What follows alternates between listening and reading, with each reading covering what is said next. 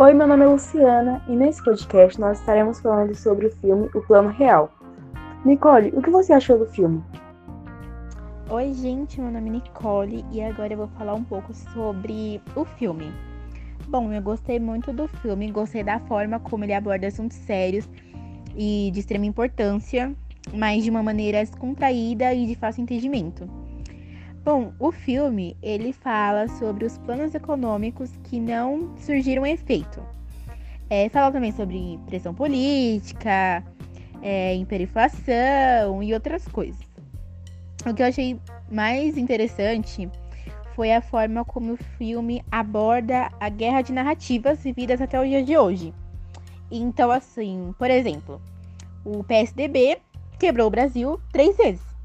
Então, mostra que é, o jo José Serra, ao defender o desenvolvimentismo, está muito mais alinhado economicamente com o PT do que ao liberalismo clássico.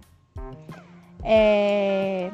Outra coisa também é que o filme ele também retrata a dificuldade dos técnicos do governo, os economistas, de colocarem em vigor medidas benéficas para a população. Enfim, eu achei super interessante porque ele nos ensina várias coisas que a gente não sabia sobre a política e ele basicamente conta a história da criação do Plano Real.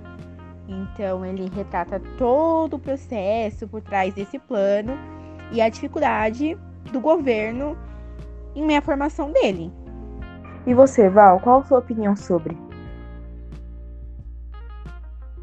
Oi, meu nome é Vanessa e o que mais me chamou a atenção no filme foi o fato do Gustavo passar por cima de tudo e todos para conseguir aquilo que ele queria. Tipo, ele não se importava com, com o que tava no, no meio, assim, do, do, do caminho pro objetivo dele ele ia lá e passava por cima. A gente pode ver isso logo no começo, quando o Gustavo é chamado para o governo, só que a namorada dele não quer sair do lugar que eles moram para ir para Brasília. E ele fala para ela que ele não quer que ela vá porque ela atrapalha ele. A gente pode ver isso também em outro momento, que é quando ele queria ser nomeado presidente do Banco do Brasil mas não queriam nomear ele. Aí ele começa a atrapalhar o governo para que assim é, ele fosse nomeado o presidente do Banco do Brasil. E, tipo, ele usa os meios que ele tem e consegue atrapalhar. E aí ele acaba sendo nomeado o presidente do Banco do Brasil. Agora eu vou comentar um pouco sobre o filme. Bom, achei o filme muito legal, muito interessante saber como que era o plano real, tudo por trás, assim.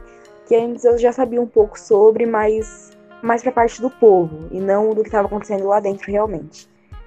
Eu achei muito interessante, mas eu acho que aquele cara lá que estava governando, ele ficava pensando muito no real mesmo, na moeda, e não nas pessoas, que dependiam dessa moeda para se alimentar e várias outras coisas. E um outro ponto que eu gostei muito no filme foi que o personagem principal se contradiz muito. No começo ele tá brigando com um amigo dele que é de esquerda e ele é de direita. E ele fala que o dia que ele sentar para assistir um jogo de futebol, podem enterrar ele ou coisa do tipo. Mas aí no final do filme ele tá lá assistindo um jogo de futebol sentado lá de boa. E também no meio do filme ele depende de um jogo de futebol pro plano dele dar certo que eles iam trocar moeda e se o Brasil ganhasse o jogo, o povo ia ficar distraído, não ia nem ligar para isso. Então esse foi o nosso podcast, espero que você tenha gostado e Thiago dá o nosso MB.